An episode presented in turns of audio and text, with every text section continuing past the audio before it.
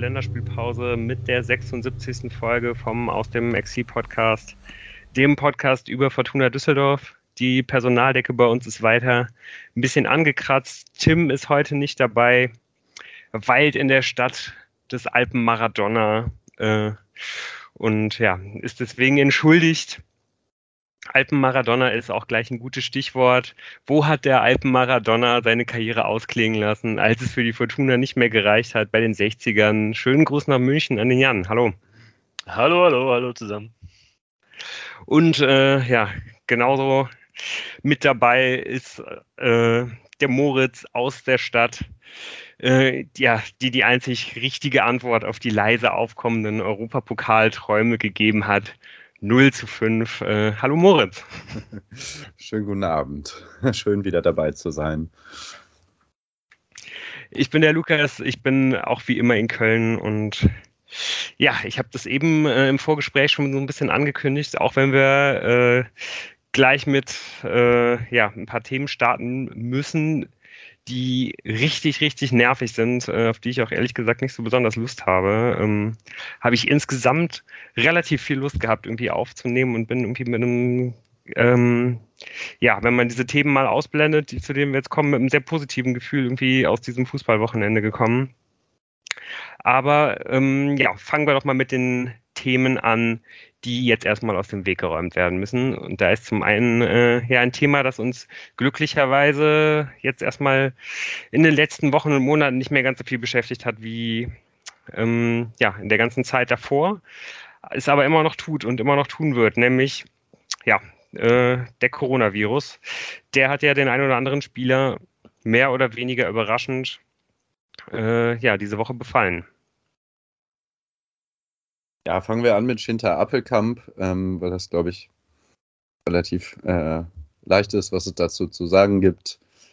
Äh, blöd, dass er sich auf einer Länderspielreise trotz Immunisierung ähm, den Virus eingefangen hat. Alles Gute, gute Besserung und äh, wie, wie das dann immer so schön in den Hashtags und so weiter heißt, Comeback Stronger. Du schaust das Shinta. Nach wie vor gilt No Shinta, No Party. Deswegen. Nach wie vor gilt das, ja. ja. Gute Besserung, das gilt auch für André Hoffmann. Allerdings gab es da ein paar mehr Schlagzeilen, weil André Hoffmann einer von zwei Spielern, wie wir ja jetzt wissen, der andere bleibt anonym, im Kader der Fortuna ist, der sich nicht hat impfen lassen. Aus Gründen, die wir nicht wissen, über die wir auch nicht spekulieren wollen, aber es war trotzdem gerade deswegen ein größeres Thema in den Medien und vielleicht auch unter den Fans der Fortuna, dass eben Hoffmann sich infiziert hat, was glaube ich passieren kann. Da müssen wir, glaube ich, mit auf niemanden zeigen. Ähm, das ist einfach so in einer Pandemie, dass man diese Krankheit bekommen kann, die herumschwirrt. Die Frage, die aber im Raum steht, warum er sich nicht hat impfen lassen und dass er nicht geimpft ist, als Tatsache das hat sicherlich nochmal für eine gewisse Aufmerksamkeit gesorgt.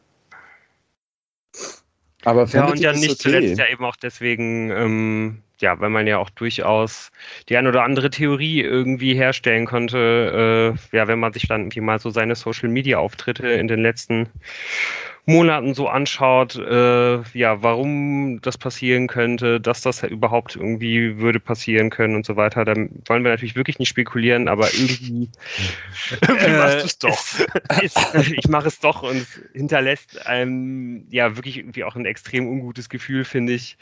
Und ja, was irgendwie dann ja auch trotzdem äh, ja, also ich weiß nicht, ob wir, ob, ob, wir jetzt irgendwie dann auch da direkt an den Punkt gehen müssen, da vielleicht irgendwie auch nochmal über die sportliche Leitung zu reden.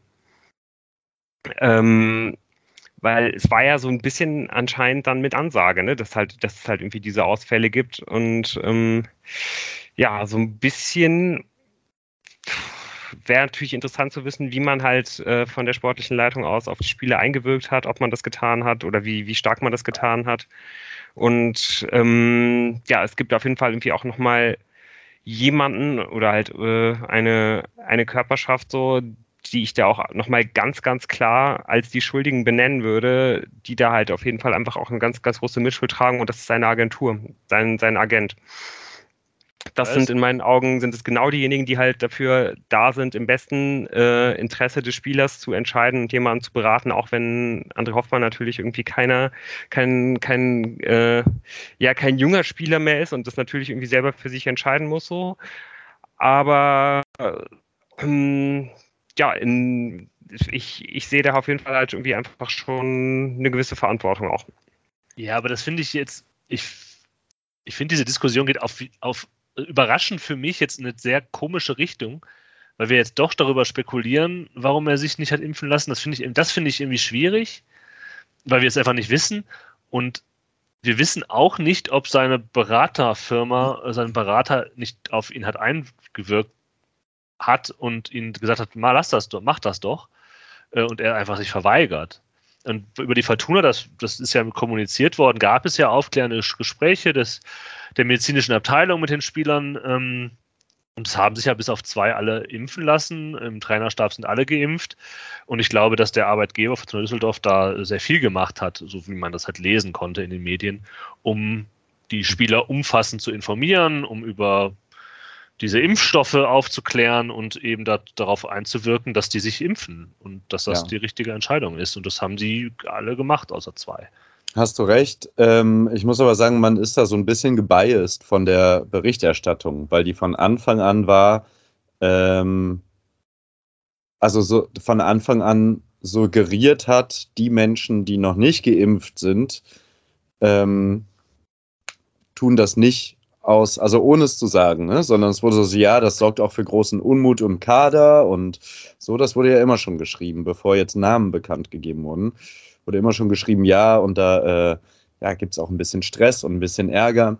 Zumindest hat halt diese Berichterstattung schon im Voraus immer suggeriert, es gibt keine guten Gründe, ähm, also keine medizinischen Gründe oder so, weswegen alle im Team sagen, hey, na klar, lass dich lieber nicht impfen, äh, so und so, sondern es wurde die ganze Zeit schon suggeriert, dass eben das auch innerhalb der Mannschaft ein Problem ist äh, und so. Und dann ist aber meine Anschlussfrage, äh, inwiefern das eigentlich vertretbar ist, in dem Fall der Infektion, dann André Hoffmann so rauszupicken. Weil das hat mich nämlich eigentlich gestört. Ähm, weil ich irgendwie, also ich finde es eine sehr heikle Frage und ich finde es auch einfach ein schwieriges, äh, ist natürlich ein schwieriges Thema und wie wir sehen ja auch äh, ein Thema, was Menschen in alle Richtungen bewegt, stark. Aber ich habe schon das Gefühl, so dass da jemand eben dann, dann an Pranger gestellt wird für was, was ich persönlich, äh, also ich habe mich impfen lassen und finde auch nach wie vor klingt diese Impfung besser als ähm, Coronavirus zu haben, mindestens. Und da gibt es noch viele andere Gründe dafür. Das heißt, ich ähm, bin da ja auch der Meinung, ich bin auch der Meinung, dass wenn man keine guten medizinischen Gründe oder wie auch immer hat, ist halt auch immer eine Abwägung ist, inwiefern man seinem Arbeitgeber schadet durch so ein Verhalten und was man den Arbeitgeber kostet. Und ähm, das im mehrfachen Sinne, also geldmäßig, aber eben auch ja, auf dem, auf dem Spielfeld, wenn man einer von den anderthalb Innenverteidigern ist, die äh, Fortuna momentan hat. So, aber ich finde es trotzdem krass, dass dann in dem Moment wo die Infektion kommt, dass dann äh, auch geleakt wird, dass André Hoffmann einer der Nicht-Geimpften ist. Findet ihr nicht? Hm, Finde ich. Ich verstehe deinen, dass du darüber nachdenkst. Ich finde es eigentlich nicht, weil ich persönlich habe da auch mit weniger Nachsicht, muss ich hm. sagen. Und das hat, das liegt einfach an der Eigenschaft dieser Krankheit, die gegen die ist, man, man sagt, ja, ist ja eine persönliche Entscheidung von André Hoffmann. Ja, sicher, das ist eine persönliche Entscheidung, weil es keine Impfpflicht gibt. Deshalb ist es, eine, ist es de facto eine persönliche Entscheidung. Aber was dann suggeriert wird, dass es halt quasi in, in, in die Privatsphäre der Person fallen würde, äh, der, der Impfstatus, ja. Und das, was, ob er Person jetzt geimpft ist oder nicht. Und das ist bei dieser Krankheit einfach nicht so. Das ist halt nichts Privates, sondern es, es, gibt halt Krankheiten, wo das so ist. Ja, es gibt halt Viren, ähm, wo das selbstverständlich äh, eine ganz, ganz wichtige Privat, also Krankheit ist natürlich immer etwas eigentlich Privates, aber die Natur dieses Virus ist einfach so, dass er in der Pandemie eben unter den Leuten kursiert und dass er relativ leicht übertragbar ist. Das ist der erste Punkt warum es äh, schwierig ist mit diesem Privatstatus. Und der zweite Punkt ist die Art und Weise, wie, dieser, wie dieses Virus unabhängig von, von Impfungen bekämpft wird. Und das wird bekämpft, und zwar weltweit mehr oder weniger bei Staaten, die dieses Virus ernst nehmen, dadurch, dass halt äh, sich Menschen einschränken müssen. Und das, äh, das Lasten auf Menschen unterschiedlich stark, aber auf den Leuten lasten. Also dass, dass Geschäfte geschlossen worden sind, dass Leute ihre Arbeit verloren haben, dass wirtschaftlicher Druck entsteht und dass ja, die Pfleger in Krankenhäusern, die Ärzte in Krankenhäusern massive äh, Druck ausgebaut ist. Das ist halt einfach eine sehr wichtig, es ist eine krass gesellschaftliche Krankheit, diese Pandemie. Und der Weg daraus scheint diese Impfung zu sein. Wenn man sich dann daran nicht beteiligt, dann ist das Thema. Ob man das jetzt gut findet oder nicht. Ja, und ich kann ja auch wenn jetzt ein Gewerkschafter oder ein Betriebsrat sagt, dass sie Bauchschmerzen damit haben, dass quasi der Impfstatus den Arbeitgeber äh, mitgeteilt wird, dann verstehe ich das prinzipiell und das finde ich auch ein legitimer Grund, mit, über den man ja diskutieren kann. Ähm, aber dass es halt so Thema geworden ist und dass es auch in den Medien landet, das überrascht mich halt nicht. Und damit muss man eben auch als, als Fußballprofi rechnen in so einem gewissen Punkt. Das macht es jetzt vielleicht nicht besser oder schlechter, aber so ist es halt. Und ähm, dass das Hauptproblem, das ich damit habe, also damit, dass er nicht geimpft ist, ist ja, was man weiß, ja nicht sicher, woran es liegt. Ja, es ist nur spekuliert. Es gibt für wenige Menschen wirklich medizinische Gründe, äh, warum man sich nicht impfen lassen kann. Wenn diese nicht vorliegen sollten, dann, wie ihr das schon andeutet, versagt er halt auch in seiner Rolle in dieser Mannschaft, weil er ist nicht nur ein wichtiger Teil dieser Mannschaft, er ist auch noch Führungsspieler eigentlich. Er ist einer der Älteren, einer der Dienstältesten. Er vertritt diesen Verein auch irgendwie, weil er schon so lange bei der Fortuna war. Und das ist schon ein schlechtes Signal einfach. Ähm, ja, wenn, wenn sich so jemand nicht impfen lässt. Es hat offenbar äh, nicht dazu geführt, dass sich viele andere Spieler davon äh, beeinflussen lassen, aber in seiner Rolle als, als, als Führungsspieler bei der Fortuna hat er unter der Voraussetzung, dass es nicht tatsächlich medizinische Gründe gibt, die eben aber sehr selten sind, ähm, hat er einfach seine Rolle nicht ausgeführt. Ja, ich würde dir auf jeden Fall auch zustimmen und ich finde halt auch, ähm, ja, dass man schon noch einfach in der Art und Weise, wie halt die Berichterstattung irgendwie bisher funktioniert hat, dass man eben schon davon ausgehen kann, dass äh, ja, eben keine triftigen medizinischen Gründe äh, seiner, seiner Entscheidung zugrunde liegen. Und ich würde irgendwie gerne noch irgendwie ausführen, dass ich auch einfach finde, dass, genau wie Jan das schon gesagt hat, die Natur des Virus ist eben einfach die, dass man einfach sagen kann, dass der Impfstatus mittlerweile dann einfach auch zur, zur Jobbeschreibung halt einfach dazugehört. So, also wir sind einfach an einem, an, an einem Punkt, das ist ja im Krankenhaus auch nicht anders, oder weiß ich nicht, ist jetzt vielleicht ein schlechtes Beispiel. Aber generell, wo man halt irgendwie einfach mit Menschen arbeitet, äh, finde ich, kann man das halt irgendwie schon eben auch ein bisschen voraussetzen. Und gerade halt dann auch noch in so einem, äh, ja, in, in so einem medienwirksamen Bereich und eben auch, äh, ja, in einer Sportart, die halt eben eine, eine Kontaktsportart ist. Wir wissen alle, wie, wie, wie, gefährlich es ist, äh, sich einer hohen Viruslast auszusetzen, wie sie halt dann irgendwie beim Fußball äh, ähm, in, in einer Kontaktsportart halt irgendwie dann irgendwie mal passieren kann. Ähm, die, die Temperaturen gehen jetzt halt wieder in die Richtung, wo man den Virus leichter überträgt. Bei, bei 8 Grad äh, ver, vermehrt sich der Virus am allerbesten, das wissen wir auch mittlerweile alles. So, und ich finde, äh, ja, unter all diesen Gesichtspunkten kann man halt eben dann nicht voraussetzen, dass einfach so ein Impfstatus komplett privat irgendwie bleiben kann und schon gar nicht im, ja, eben, eben im Moment einer Infektion, da muss eben auch Fortuna als, als Arbeitgeber halt, äh, ja, der, der ganzen restlichen äh, Fußballbubble und auch uns als Fans halt irgendwie dann ja auch ein, ein bisschen kommunizieren, dass die sagen können, hallo, wir arbeiten professionell, wir haben unser Möglichstes getan, äh, Ja, aber ja. das finde ich, das, also das, da würde ich den Verein aber tatsächlich auch in Schutz nehmen, weil das finde, das haben die von Anfang an, seitdem diese Impfungen ähm, möglich waren, im größeren Maßstab auch immer getan. Also das mit dem Berater kann, ja genau. Das mit dem Berater kann ich besser verstehen, weil. Aber ich finde also das vielleicht auch spekulativ. Das ja, ja. Also das, also ich finde ja, das ist, das ist keine einfache. Aber es könnte halt auch, sorry, aber es könnte halt auch einfach äh, schon ein, ein äh, nicht schönes Ende haben, sowohl gesundheitlich als aber auch karrieretechnisch für André Hoffmann. Ja, das, aber, schlecht beraten. Ja, also oder er halt hört nicht auf, sein. Ja, ja, genau, das weißt du halt nicht. Ja, und genau. ich finde halt auch, auch nicht, dass, dass jetzt die Meinung, wie wir sie jetzt hier vertreten haben, dass das halt ähm, in Stein gemeißelt sein muss. Also ich habe das schon angedeutet, es gibt ja diese Diskussionen auch unabhängig von der Fußball, vom Fußballgeschäft, ähm, dass das im Berufsleben halt eine stärkere Rolle spielen soll, ob man jetzt geimpft ist. Und das, da gibt es halt Betriebsräte und äh, Gewerkschafter, die da halt einfach massive Probleme mit haben.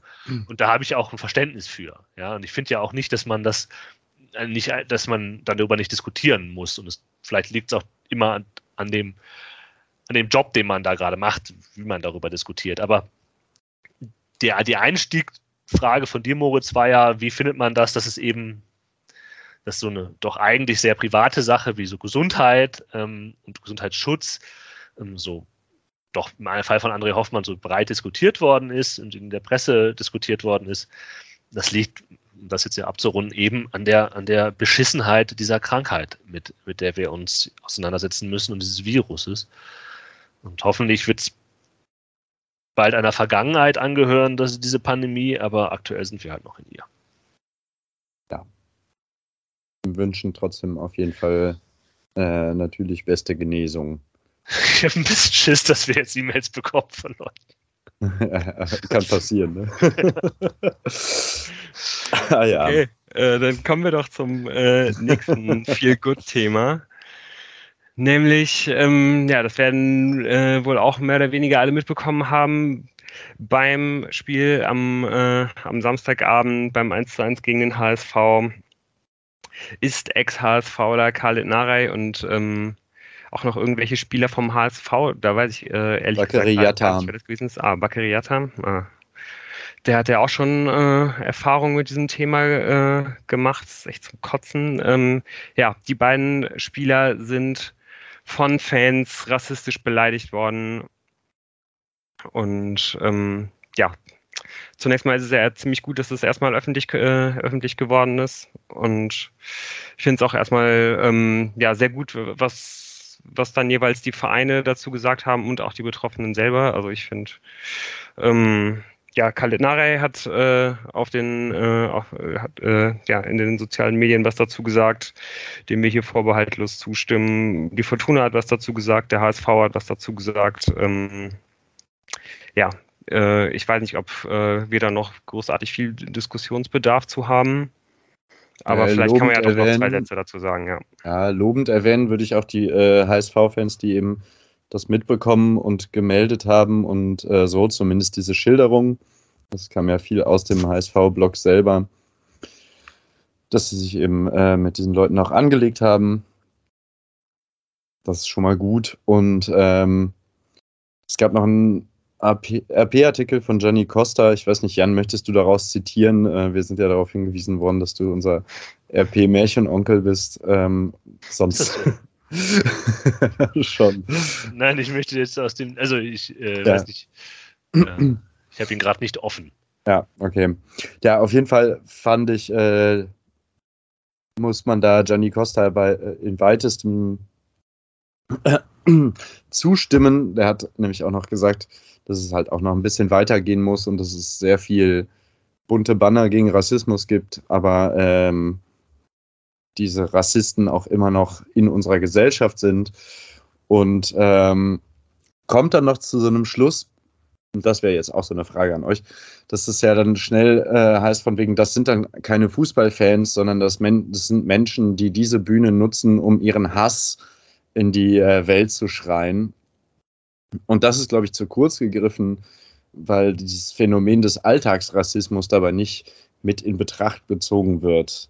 Das heißt, es können durchaus Fußballfans sein, große Fußballfans, die halt rassistische Strukturen in ihrem Hirn haben, so wie wir alle durch 2000 Jahre, äh, nein, sagen wir mal 500 Jahre Kolonialgeschichte etc.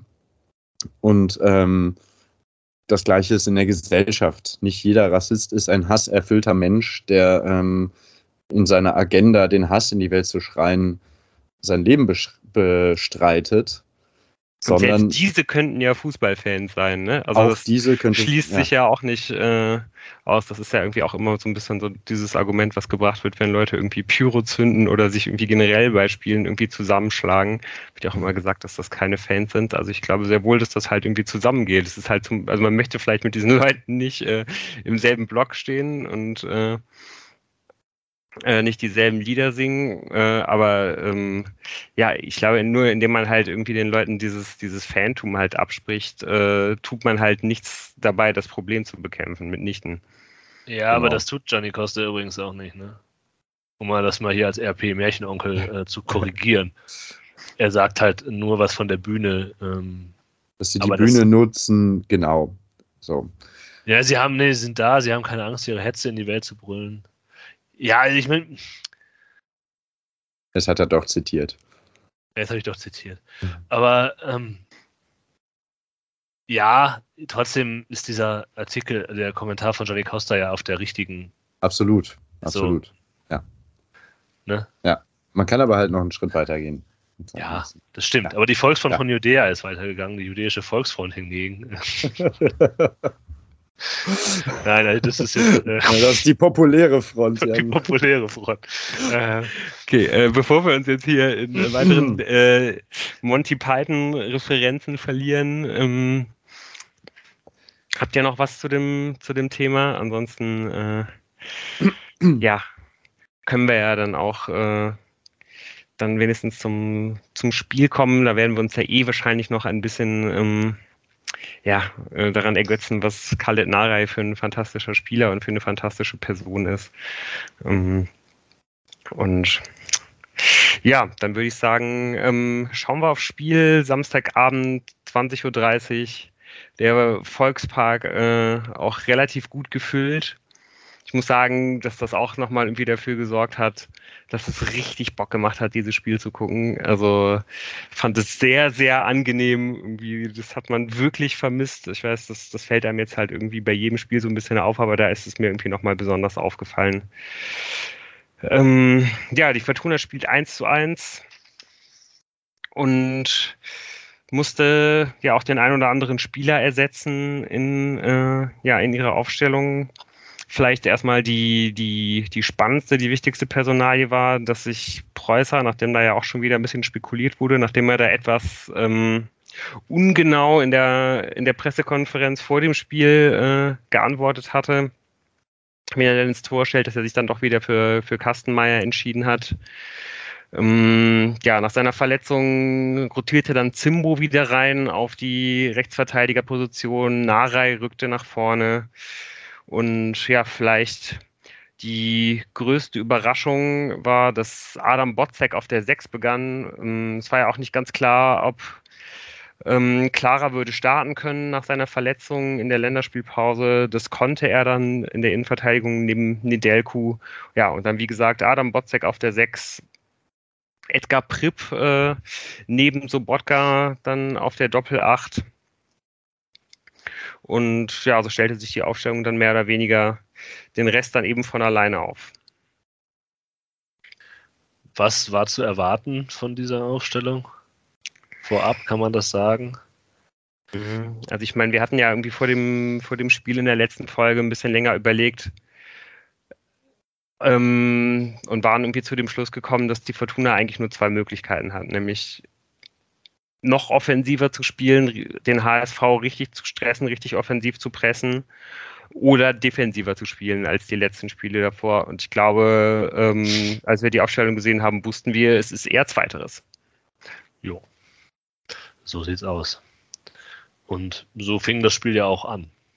Mit einer tiefstehenden, im 4-5-1 stehenden Fortuna mit einem Hamburger Sportverein mit Ballbesitz Und das heißt aber nicht, dass es nicht, äh, dass es einseitig für den HSV gewesen wäre, die erste Viertelstunde, sondern ganz im Gegenteil. Die hatten zwar hin und wieder mal Ballbesitz und haben sich hin und her geschoben, aber äh, die spielentscheidenden Akzente hatte die Fortuna aus Düsseldorf. Die ersten 15 Minuten waren wirklich sehr gut. Auf jeden Fall. Also ich hatte auch das Gefühl, dass der, der Plan, mit dem die Fortuna ins Spiel gegangen ist, ähm, ja, in, in, den ersten 15 bis 20 Minuten komplett aufging. Man stand sehr sicher.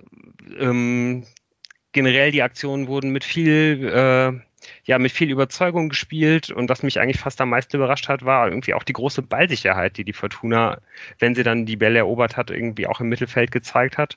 Man hat sich immer wieder äh, gut nach vorne durchkombinieren können, ist immer wieder ähm, ja, in den Rücken der Abwehr gekommen, auf den Seiten, könnte dann bis zur Grundlinie durchbrechen. Man hat es immer wieder geschafft, dann von da aus irgendwie Bälle in den Rückraum zu spielen, die kamen nur meistens nicht so genau. Also, oder wenn, wenn man dann mal irgendwie den Ball an den, äh, an den Mann gebracht hat, dann konnten die Schussversuche geblockt werden. Aber man hat es trotzdem auch immer wieder äh, geschafft, halt Pässe in den Strafraum zu spielen, die angekommen sind. Nun konnte man halt irgendwie keine richtigen Torchancen daraus entwickeln. Aber man hatte eigentlich das Gefühl, wenn die Fortuna jetzt so weiterspielt, ähm, dann ist eigentlich die Führung nur eine Frage der Zeit.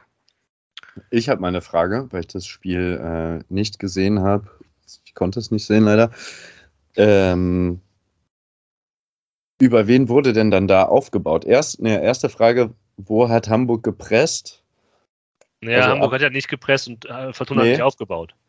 Das ist ja der Vorteil. Okay, aber jetzt habt ihr gerade hier so von wunderschönen Passkombinationen aus der Mitte okay. über den Flügel in die Mitte. Nee, durch die Mitte ging gar nichts, ähm, sondern ähm, es waren Balleroberungssituationen, dann ein ja. Konter und dann ging es immer über die Außen. Okay, also schnelles Umschalten schnelles bei Balleroberung auf die Außen. Über die okay. schnellen Außen, vor allem mhm. über Karletnerei. Hin und wieder auch mal eine nette und sinnvolle Seitenverlagerung äh, eingestreut. Und dann kam man wirklich gut rein, musste gar nicht Halbfeld flanken, sondern konnte dann scharf reinspielen. Und wie Ludas, wir wiederholen uns, sagte, da, da, da muss man dann vielleicht ansetzen und sagen, warum verpassen da die Fortunen äh, den Abschluss. Edgar Pripp zum Beispiel, äh, der, den, den muss er eigentlich aufs Tor bringen, zum Beispiel. Aber auch Hennings und Hartherz, äh, die die äh, in aussichtsreicher Position in den ersten 10, 15 Minuten verpassen. Und ich war, also der HSV hat es nicht geschafft, in den ersten 15 Minuten noch nur irgendwas nach vorne zu bringen. Und das war schon, so konnte man es sich nicht besser wünschen. Es sei denn, man, natürlich, da kann man sich besser wünschen, indem man nämlich das Tor macht. Aber äh, man hatte den Eindruck, dass genau das aufgeht, was, was sich Christian Preußer und das Trainerteam überlegt haben, mit den mit selber tief stehen, eng stehen, wenig Raum geben für die Hamburger und dann äh, in Windeseile nach vorne kommen. Ja, oder wenn dann eben auch das Anspiel nicht sofort da war, dann halt einen Pass zurückspielen, wenn man irgendwie den Ball ungefähr an der Mittellinie oder kurz dahinter gewonnen hat. Dann hat man aber auch meistens nicht, nicht wirklich dann von hinten raus aufgebaut, sondern ähm, wie Hans auch schon gesagt hat, dann eben eine, eine Seitenverlagerung gespielt und da hatte man jetzt äh, sogar zwei Leute, die das irgendwie ganz gut können. Einmal mit Adam Botzek, ähm, aber der hat das ähm, kaum gemacht. Wenn dann auch eher mal so über die so über 20 Meter, wer das aber durchaus auch ein paar Mal richtig, richtig stark gemacht hat, dann auch über, über 40 Meter diagonal über den ganzen Platz und der Ball ist jedes Mal wie an der Schnur gezogen angekommen. Das war Drago Schnedelku. Also das hat mir super gefallen der hat wirklich einige von diesen Verlagerungen gespielt. Die waren, die waren sehr, sehr schön anzuschauen. Ja, was ich auch noch, was mich so ein bisschen angemacht hat in diesen ersten 15 Minuten, war ja äh, die Rolle von Marcel Sobotka, der ja sehr offensiv gespielt hat in diesem Dreier ähm, Mittelfeld. Es war so ein bisschen gestaffelt. Botzek ganz hinten, dann Prip in so einer ich weiß gar nicht, ob das Absicht war oder einfach weil Prip Prip ist, äh, eben so eine Zwischenlagerung und dann vorne Marcel Sobotka, der dann halt in gewissen Pressing-Situationen mit zusammen mit Rufen Hennings die Mitte äh, zugemacht hat und dann auch nach vorne in die Räume stieß. Also das hat mir insofern gefallen, weil es irgendwie immer ganz gut aussah und aber man kann auch darüber spekulieren, ob jetzt ein Spieler wie Schinter Appelkamp, der das gemacht hätte, nicht noch besser ausgesehen hätte als, als, als Sobotka, aber auffällig war er auf jeden Fall. Zwischenlagerung ja, ist gesehen, auf jeden Fall ein so krass vernichtendes Wort zu einem Spieler, der auf dem Feld steht und eine Funktion zu erfüllen hat. So, ja, den haben wir halt da und da hingestellt, da ist das nicht so schlimm, wenn der da ist. Ja, ich, äh, er war halt nicht so auffällig wie so Botka und ich, ich frage mich, ob es, also, obwohl er ja eigentlich die ähnliche Position gespielt hat, ob es eine Ansage war, wahrscheinlich war es das. Ähm, und er war halt einfach nicht auffällig. Kaum. Bis, außer, außer dass er halt dann den, das Tor nicht gemacht hat. Und dann wurde er auch nochmal auffällig, so in der 23. Minute. Ja, ist ja dann auch nur eine, nur eine sehr, sehr kleine Zeitspanne, über die wir jetzt hier reden. Es geht ja wirklich nur um 20 Minuten eigentlich.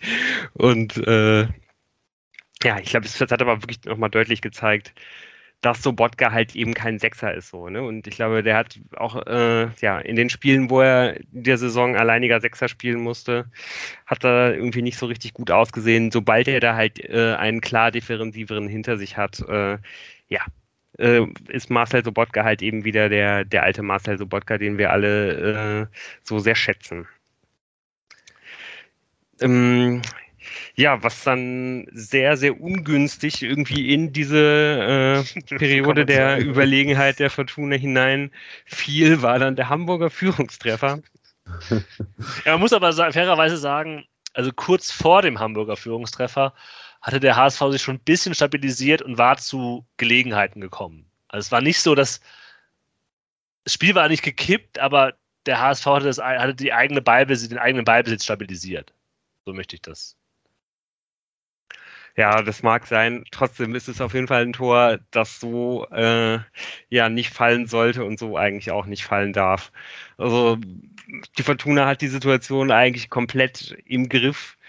Ähm, der HSV schafft es dann da aus einer, äh, ja, schafft es dann irgendwie eine Halbfeldflanke in den Strafraum zu schlagen. Auch keine besonders gute Flanke, eigentlich würde ich sagen. Die tippt sogar irgendwie vorher nochmal auf. Mhm. Ist sehr, sehr lange unterwegs ja, und dann kommt es halt irgendwie wieder zu so einer Situation, die es einfach schon in dieser Saison viel, viel zu häufig gegeben hat. Der Innenverteidiger der Fortuna muss gegen den Stürmer des Gegners äh, ja das 1 zu 1 Duell eigentlich gar nicht gewinnen, sondern er darf es halt irgendwie nur nicht verlieren. Dann, dann passiert halt überhaupt nichts. Er verliert es aber und er verliert es deutlich. Nedelku steht viel, viel besser zum Mann, als es äh, äh, und ähm, viel, viel besser zum Ball, als es halt Robert Glatzel tut. Er macht auch eigentlich das Richtige, er geht zum Ball. Er hat genügend Zeit, das alles zu antizipieren und irgendwie trifft er halt einfach den Ball nicht. Und dann ist er halt raus und steht 1 zu 0. Das ist halt einfach was, das darf nicht passieren. Und ja, und ansonsten fehlt mir auch ehrlich gesagt so ein bisschen der Tag zu der Situation. Das ist halt ich einfach eine von diesen 1 zu 1 Situationen, die sind jetzt so häufig schon verloren gegangen. Ja.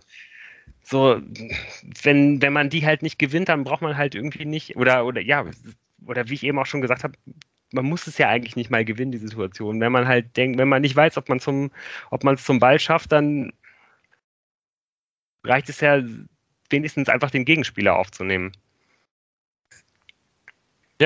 Zweifelsohne. Was ich aber erstaunlich finde, wenn man über die Gesamtleistung dieser beiden Innenverteidiger nachdenkt bei diesem Spiel, wo der Hamburger Sportverein sehr viel Ballbesitz hatte und weil sie dann kurz Zeit später einer mehr waren, auch sehr ihre Ambitionen, Fortuna in der Flankenstatistik einzuholen, wirklich, wirklich nachdrücklich äh, da präsentiert hat. Die Innenverteidiger spielten in diesem Spiel keine große Rolle. Ich finde es erstaunlich. Also wenn ihr überlegt, wenn ihr euch an Szenen, also ich habe dann nachher gedacht, was haben eigentlich Clara und Nedelko die ganze Zeit gemacht in der Verteidigung? Ja, Nedelko hat am Ende nochmal geklärt. Und wenn man sich die, die, die, die Statistiken anzu, anschaut, wer da ne, Interceptions, Clearances, dann ist klar, wer diese Defensivarbeit da geleistet hat. Das war nämlich Zimmermann und Hartherz, die Außenverteidiger. Das liegt natürlich auch daran, wie der HSV gespielt hat, dass sie natürlich viel über Außen gekommen ist. Und wenn sie geflankt haben, haben sie häufig dann auf den langen Pfosten geflankt, wo dann halt auch der Außenverteidiger mitverteidigt. Aber das ist schon, die haben ja auch kaum Pässe gespielt, die beiden Innenverteidiger. Gut, weil du halt eben keinen Spielaufbau hattest, sondern weil du halt gekontert hast. Aber das ist schon ein erstaunliches, mehr, erstaunliches Fußballspiel gewesen, so aus Innenverteidigersicht, finde ich. Ja, gerade auch, wenn man sich dann anschaut, wie das Spiel sich ja noch entwickelt hat, ne? Als äh, dann ja irgendwie nach, ja, kurz nach dem 1-0 die Fortuna in Unterzahl war und ja eigentlich auch klar war, dass der HSV dann irgendwie anrennt. Und ähm, ja, du hast schon recht. Also ich habe mir irgendwie auch hier, glaube ich, zu, zu Clara habe ich mir gar nichts aufgeschrieben. Bei, bei Nedelko habe ich noch im Kopf, dass der Anfang der zweiten Halbzeit irgendwie noch mal einen fetten Patzer drin gehabt hat. Mhm. Aber sonst ist der mir eigentlich auch äh, eigentlich nur durch diese ganzen starken Flugbälle aufgefallen, die er, die er gespielt hat, wenn er dann irgendwie mal den Zeit und den Raum hatte und die Fortuna dann eben auch nach dem Platzverweis, Platzverweis mal den Ball hatte, weil den hatten sie ja dann äh, nicht mehr so allzu häufig. Gibt es zum Platzverweis, der dann ja kommt, äh, gibt es da irgendwelche tiefgehenden Gedanken zu? Außer, dass es eine klare rote Karte war. Ja, ich, also ich finde, ich würde auch sagen, es ist halt eine klare rote. Was man ähm, halt dann noch für Edgar Pripp auf jeden Fall anführen kann, ist, ähm, dass ich, man, man sieht halt sehr gut, dass er, das hat glaube ich auch Preußer in der Pressekonferenz gesagt, dass er eigentlich zum Ball geht, aber halt eben mit der Art und Weise, wie er es macht, äh, ist, das ist dann halt eben schon relativ rücksichtslos und deswegen kann man die rote Karte dann auf jeden Fall vertreten. Vor allem, wenn man noch sich anschaut, was da mit dem Bein des Hamburgers passiert, äh, ist wirklich sehr, sehr unschön anzuschauen. Aber um Edgar Pripp da ein bisschen in Schutz zu nehmen, man sieht deutlich, der hat, der wendet halt schon, bevor er den Hamburger trifft, wendet er schon den, den, den Kopf ab und schaut halt schon zum Ball. Also er hat halt gar nicht mehr irgendwie auf dem Schirm. Für ihn ist diese Aktion halt eigentlich schon beendet. Und ich glaube, ihm geht es da wirklich nicht darum, äh, dem, dem Hamburger einmal das, das Bein durchzutreten, auch wenn es halt ein bisschen so aussieht. Aber davon gehe ich ja tatsächlich bei den allerwenigsten äh, Spielern, die professionell Fußball spielen, aus, dass das nicht, dass die das, dass sie nicht über den Platz laufen und sagen, ich bin jetzt hier, um Gegner zu verletzen. Und ich würde sagen, dass das, was du da beschreibst, ein Zeichen dafür ist, dass er halt einen Fehler macht. Natürlich darf er sich da nicht. Es ist, ich verstehe ja, dass das so passiert, aber in meiner, in meiner Erinnerung an Edgar Pripp, der ja nun auch ein paar Spiele nicht gespielt hat, ist es so, dass Edgar Pripp immer für eine dämliche gelbe Karte in den ersten fünf Minuten gut war. Ich meine sogar, halt dass der, dass der Kommentator gesagt hat, äh, irgendwie, es war, glaube ich, entweder das Foul oder kurz davor. Also einer von diesen beiden schrecklichen Kommentatoren, die äh, Tusche und sein Buddy halt, äh, dass sogar noch einer von denen gesagt hat, ja, Typ, äh, Pripp ist auf jeden Fall aus dem Heilsporn irgendwie. Ich, ich, das war, glaube ich, kurz bevor diese rote Karte halt irgendwie kommt. Also die liegen auf jeden Fall durchaus auch immer mal mit irgendwas richtig. Und ja, du hast, du hast komplett recht mit dem, was du sagst. Ich, ich glaube nur, dass, dass, dass es nicht einfach nur schwarz oder weiß ist. Also es ist nicht nur, dass irgendwie sowas halt mit Absicht äh, geschieht oder nicht mit Absicht. Irgendwie in solchen Nuancen von Sekunden äh, gibt es da, glaube ich, sehr, sehr viele Grauschattierungen. Aber ähm, ich glaube schon, dass es halt eben so Fouls gibt, wo man halt sagt, okay, ich stelle jetzt hier mal einfach mal den Fuß drauf so und äh, wenn ich den Ball halt nicht erwische, dann tut es halt wenigstens weh und ich weiß halt nicht, ob das wirklich der Gedankengang war, den, den, den Prip da gehabt hat. Nein, das glaube ich auch nicht. Aber es soll Leute gegeben haben, die nach dieser Szene und der roten Karte gesagt haben, oh, das Spiel ist vorbei, ich mache den Fernseher aus. Es dann aber nicht gemacht haben. Aber Wie viele sind hier wahrscheinlich in Süddeutschland. Sind hier mit uns in, in diesem Raum, in dieser Podcast-Konferenz. Ja, also ich habe mich in dem Moment gefragt, wie boulevardesk wird eigentlich diese Aufnahme heute? Weil man hatte das Messer durch dieses Gegentor ja schon gewetzt. Das Gegentor, das kannte man ja auch schon. Und dann halt dümmliche Dinge, die der Mannschaft auch noch schaden. Äh, danach, kurz danach kam jetzt auch nicht überraschend. Ähm, und es ist, war, dann, es war dann wirklich wenn man drüber nachdenkt, jetzt wo man weiß, wie es weitergegangen ist, also beeindruckend fast schon, wie diese die nächsten Minuten in der ersten Halbzeit und Halbzeit vielleicht noch nicht, aber wie diese zweite Halbzeit dann halt weitergegangen ist, dass man jetzt quasi hier steht und sich denkt, krass, da hat die Fortuna, die Mannschaft wirklich noch was geleistet, obwohl sie ja vor eine wirklich große Herausforderung gestellt war. Vielleicht müssen wir im Laufe des Gesprächs auch nochmal über den HSV reden, aber hat sich da vielleicht Hand in Hand gegeben, aber. Ja. Die Frage ist ja jetzt von mir, der ich das Spiel nicht gesehen habe, wie hat Adam Botzek das gemacht? Na, dazu kommen wir in den letzten fünf Minuten, als es darum geht, äh, die, die Nachspielzeit zu töten.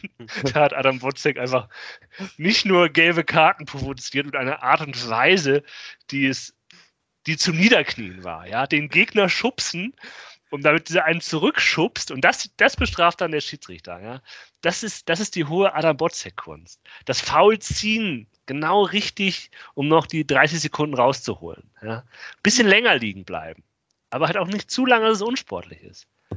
Ganz herausragend. Ja, war auf jeden Fall einfach auch ein sehr, sehr wichtiger Spieler in diesem Spiel und ähm, ja, auch, äh, weiß ich nicht, allein, dass der dann natürlich in diesem Spieler wieder durchgespielt hat, aber ich glaube, man konnte einfach auch dann sehen, als dieser Platzverweis halt passiert ist.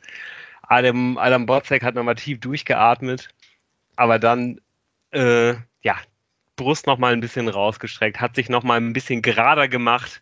Diese Situation lebt und atmet Adam Botzek. Wie gegen den HSV mit einem Mann weniger äh, 65 Minuten spielen zu müssen. So, das, das und ist genau das, ein Tor schießen zu müssen. Das will er.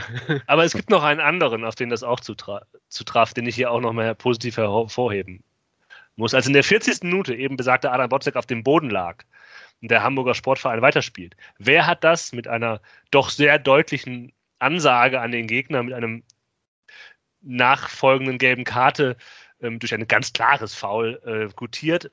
Rufen Hennings, der zurücklief, um einfach mal den Gegner umzuwemsen. und da auch ein, ein ordentliches Zeichen an die Mannschaft gesetzt hat. Hier ist noch nichts verloren.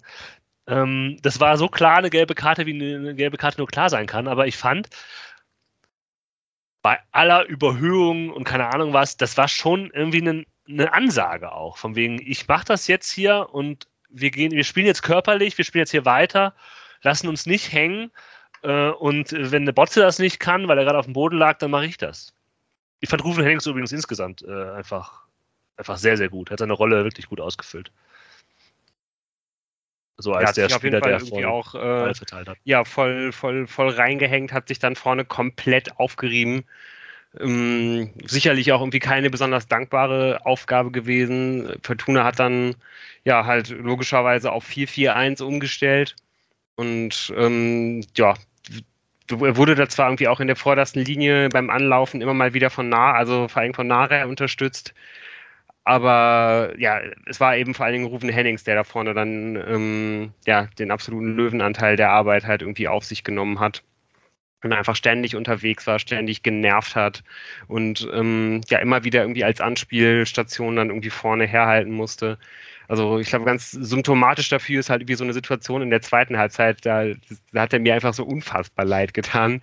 Es gab halt irgendwie dann mal eine Situation, wo er dann halt ähm, ja, also ich glaube, das war so am, am Anfang der ersten, der Anfang der zweiten Halbzeit, wo man dann endlich mal irgendwie einmal äh, ja den Ball gewonnen hat, Rufen Hennings an der Mittellinie ungefähr angespielt hat. Und der, der musste dann irgendwie nur an einem Gegenspieler vorbeigehen und war dann irgendwie relativ weit vorne, musste dann aber irgendwie abbrechen und ist dann halt irgendwie, glaube ich, nochmal bestimmt 20 Meter in Richtung Kastenmeier gedribbelt, bis er halt irgendwie irgendeinen nachrückenden Spieler anspielen konnte. Äh, ja, und zwar vielleicht wieder auch ganz gut, dass man ihn dann da äh, kurze Zeit später irgendwie auch ausgewechselt hat, weil er dann irgendwann auch einfach durch war. Aber ja, da hat auf jeden Fall bis dahin genau das gemacht, was man von ihm erwartet hat. Und die Fortuna hat es eigentlich auch dann bis zur ersten Halbzeit, äh, also bis zum, zum Ende der ersten Halbzeit, ganz gut geschafft, auf jeden Fall irgendwie im Spiel drin zu bleiben. Ja, man ist, also wenn das jetzt hier ein HSV-Podcast wäre, würde man ja sagen, der HSV hat es halt einfach an mehreren Punkten dann in, auf jeden Fall in der ersten Halbzeit, aber dann auch in, am Anfang der zweiten Halbzeit verpasst, den Sack zuzumachen mit dem 2 zu 0. Ähm, da hat die Fortuna nicht, nicht vielleicht nicht die Stabilität äh, gehabt in jedem Moment, die man halt, von der man halt ausgehen kann, wenn man sich hinten reinstellt. Vor allem, wenn, wenn der HSV es schnell gemacht hat und schnell flach gemacht hat. Das ist klar, das ist natürlich, das sind natürlich, das ist bei jeder Defensive so, dass es die schwierigsten Sachen sind, die zu verteidigen sind. Aber da gab es noch mal ein paar, äh, paar Szenen, die irgendwie ein bisschen pricklig geworden sind. Zum Glück hat der HSV sich dann halt im Laufe der zweiten Halbzeit darauf beschränkt, hohe Bälle reinzubringen oder halt aus der Ferne drüber zu schießen. Das fand ich ganz angenehm dann. Ähm, und gleichzeitig aber auch noch, obwohl man 1-0 führt und einer mehr ist, so angenehm hoch zu stehen, dass hinten sehr viel Platz war, um mit schnellen Spielern wie zum Beispiel einem Kalendnerei in diese Räume hineinzustoßen. Das kennt man auch ein bisschen von der Fortuna in einigen Momenten, hinten so luftig zu sein, aber das war schon sportlich. Ja. Ja, wobei ich trotzdem sagen muss, dass ich eigentlich bis zur 60. Minute, wo dann halt ähm, ja diese, diese eine Mega-Konterchance dann halt eben entsteht für die Fortuna, dass ich bis dahin auch überhaupt nicht gefühl, das Gefühl hatte, dass da irgendwie für den HSV nochmal was anbrennen kann. Also ich habe auch eher ähm, ja, hier in der Kölner Kneipe, äh, wo ich das äh, traurigerweise gucken musste oder auch lustigerweise gucken musste. Das war auch mal wieder irgendwie ganz nett, mal wieder Fortuna in der Kneipe zu gucken. Das hatte ich auch lange nicht mehr gemacht. Ich war auf jeden Fall auch, äh, ja, einen sehr verständnislosen Blick geerntet äh, vom, vom Kneipier, den ich da fragen musste, ob er mir das Spiel anmacht. Aber ähm, hoffe, ja, wir haben dann da dann schon auch, äh, sehr, äh, wir haben da auch mit sehr negativen Gesi äh, Gesichtern, glaube ich, halt irgendwie gesessen und halt so dieses Spiel auf uns einprasseln lassen. Da war jetzt nicht äh, richtig viel Optimismus irgendwie bei uns da, weil die Fortuna ja auch einfach gar nicht nach vorne gekommen ist, eben bis zu dieser 60. Minute. Ja, das stimmt. Aber dann diese 60. Minute, da ist ja überhaupt keine Absicherung bei. Ne? Ich glaube, das ist eine Ecke eigentlich ja von H vom HSV. Ähm, das darf halt niemals, das niemals darf sowas halt passieren. Und ähm, das ist dann auch gut gemacht. Ich glaube, Sobotka gewinnt den Ball, äh, spielt auf Hennings, der dann halt eine Reihe schickt, der dann einfach geradeaus durchlaufen kann, das er auch zum Teil macht. Dann aber halt den Fehler macht, dann Rufen Hennings mitnehmen zu wollen, aber da war dann da der, der Verteidiger, äh, der Hamburger, dazwischen gegangen und konnte äh, zur Ecke klären wäre wahrscheinlich die bessere Variante gewesen, einfach weiter geradeaus durchzulaufen, das Ding einzuschieben. Aber okay. Ähm, Martin Harnik, der übrigens Co-Kommentator bei äh, Sport 1 war, der war ein bisschen angenehmer als die Sky-Kombo, äh, weil der hat auch ein paar Dinge gesagt. Zum Beispiel bei dieser Szene halt das erklärt, warum das halt so passiert ist und wie da die Denkprozesse und Abläufe waren. Äh, eigentlich ganz angenehm als, äh, als Experte. Selbst bei so einem eigenwilligen Sender wie Sport 1 äh, kann man auch mal positiv erwähnen, finde Und wie waren die Denkprozesse? Nach Martin ja, Harnik? Ja, der Fehler von, von Narei ist, dass er halt rüber guckt und dann aber noch drei Meter läuft und dann halt den No-Look-Pass spielt. Der hätte halt nochmal rüber gucken müssen und in diesen drei Metern oder sagen wir mal fünf Metern, zehn Metern kommt halt der HSV-Spieler, ähm, den Narei ja, vorher nicht überholt. sieht und überholt. So. Das ist schon ein analytischer Zugriff, ja, und eine Erklärung einer Situation, die man so nicht gewohnt ist. Die ja. man so nicht immer gewohnt. Das stimmt schon. Ja, Tusche hat das auf jeden Fall so auch nicht gesehen. Also das oder auf jeden Fall so nicht formuliert. Also das äh, kann ich an dieser Stelle sagen. Ja, ähm, der Konter war dann vielleicht irgendwie auch dieser, dieser Vollsprint, den dann Ruben Hennings da irgendwie nochmal durchziehen musste, war dann vielleicht, ja, halt dann irgendwie auch der letzte Tropfen, der dafür gesorgt hat, dass, ähm, ja, dass er ausgewechselt werden musste, durfte, wie auch immer. Es gab, ähm, ja, dann halt irgendwie direkt ein, ein Dreierwechsel, wo ähm, ja, Preußer frische Kräfte gebracht hat. Einmal Robert Bojenik ähm, für Hennings, Klaus für, für Peterson und Ao Tanaka für, für Sobotka. Ja, bei Tanaka war es ja irgendwie auch äh, schon ein bisschen mit Ansage, dass der erst würde eingewechselt werden können, nachdem er halt unter der Woche noch für Japan gespielt hat. Sein erstes Länderspieltor für Japan gemacht hat, sogar beim Sieg über Australien. Ja, und danach wieder viele Stunden im Flugzeug gesessen hat. Ähm, ja, und dieser Dreierwechsel sollte dann eben auch relativ schnell Früchte tragen. Viel, viel besser kann man es hier eigentlich nicht ausmalen. Denn dann fällt eigentlich direkt im Anschluss für ähm, ja, die Fortuna eben das 1 zu 1, wo eigentlich alle der, der, der eingewechselten Spieler irgendwie beteiligt sind und gerade ihre erste Ballberührung haben. Das war natürlich wirklich, ja, wie gemalt. Und auch den ersten und einzigen Pass spielen des Spiels, wie das bei Ao Tanaka der Fall war. Der hat tatsächlich nur diesen einen Pass gespielt in den äh, 20 Minuten, 25 Minuten, die auf dem Platz war. Aber eine schöne Kombination, langer, langer Ball raus von Kastenmeier. Herr Bojenik macht das dann gut, äh, bringt Zimmermann rein und dann ist auch ein bisschen Glück dabei, muss man sagen. Äh, dass dann am Ende Narei da steht, flankt und er wird auch noch leicht abgefälscht, sodass Klaus dann den Ball mit der Hacke nach hinten legen kann und Bojenik im Stile eines klassischen Stürmers im 5-Meter-Raum vollendet. Ja, trotzdem fand ich das schon richtig klasse. Also die Art und Weise, wie es ja. rausgespielt war, da war natürlich Glück dabei. Aber das Glück muss man sich halt irgendwie auch erstmal erarbeiten und halt mit, mit einem Mann weniger dann irgendwie auch das mal irgendwie so locker da über den Flügel halt irgendwie ausspielen. Fand ich wirklich ein, ein schönes Tor, richtig klasse anzusehen.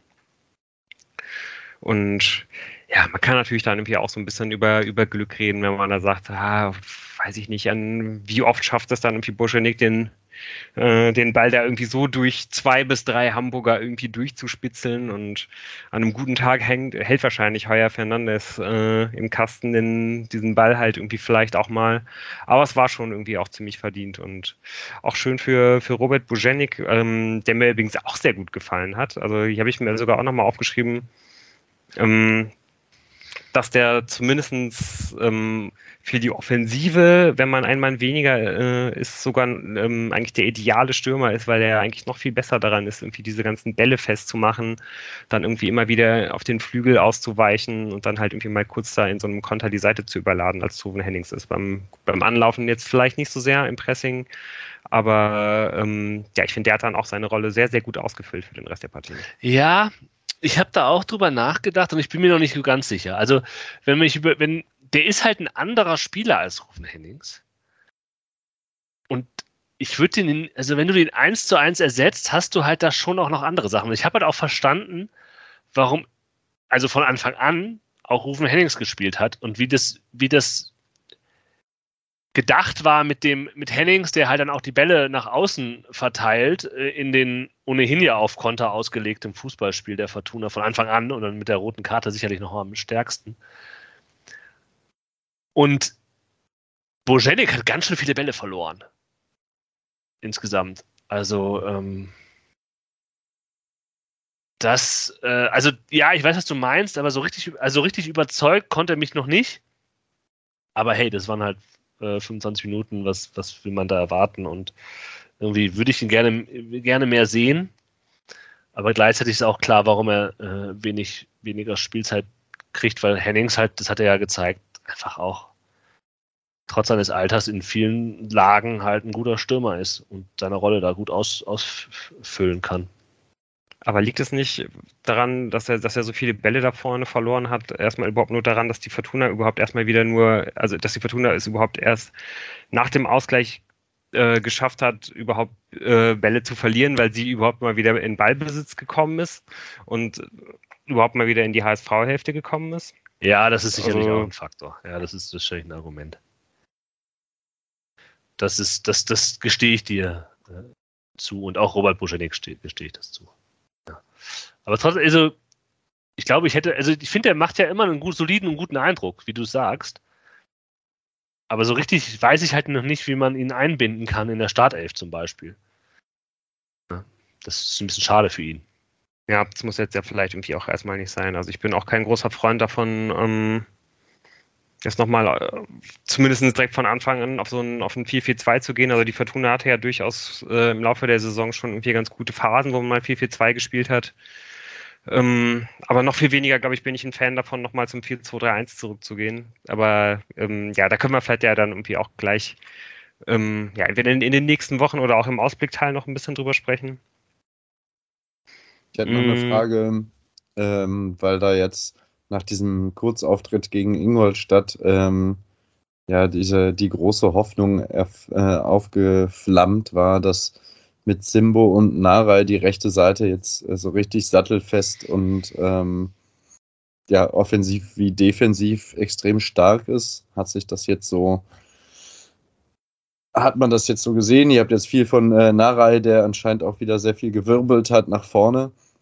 Ich ähm, finde, wir haben halt fast noch zu wenig über ja. Narei gesprochen. Weil ja, der hat, also Narei hat einfach alles gemacht. Dass, dass die Fortuna dieses 1-1 äh, zustande gebracht hat, das ist halt Karetnerei. Mhm. Ohne den, oh boy. Da hätte man die rote Karte auch stecken lassen können, da hätte die Fortuna, glaube ich, weniger Chancen gehabt. Äh, das ist, glaube ich, der Punkt. Ich würde aber halt sagen, dass seine Rolle und das wie er das jetzt ausleben konnte, dass das sehr, sehr viel damit zu tun hat, wie der HSV gespielt hat. Da hat er natürlich auch die, die, die, die Räume gehabt, dass, mit, denen, mit denen er den, den äh, wo er seine Geschwindigkeit nutzen konnte. Ob das jetzt gegen einen Sandhausen genauso funktioniert, die sich hinten reinstellen, weiß ich nicht. Aber ich fand beide gut. Narei war, war überragend und Zimmermann war auch gut, obwohl er halt zwischendurch vielleicht hätte ins Concussion-Protokoll gemusst hätte, aber das ist ein anderes Thema.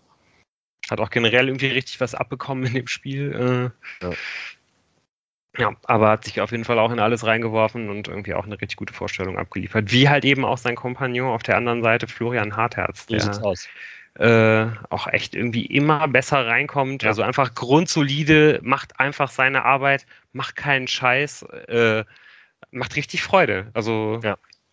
ja. Wir haben, das müssen wir glaube ich auch nochmal betonen, weil wir so vieles Negative über ihn gesagt haben. Absolut. Absoluter Stammspieler aktuell. Ja. Aber selbst, fragt, man, fragt ihr euch nicht, wenn Preuß es schafft, Florian Hartherz auf ein neues Level zu hören, holen, was könnte er dann erst mit Leonardo Kutris anstellen?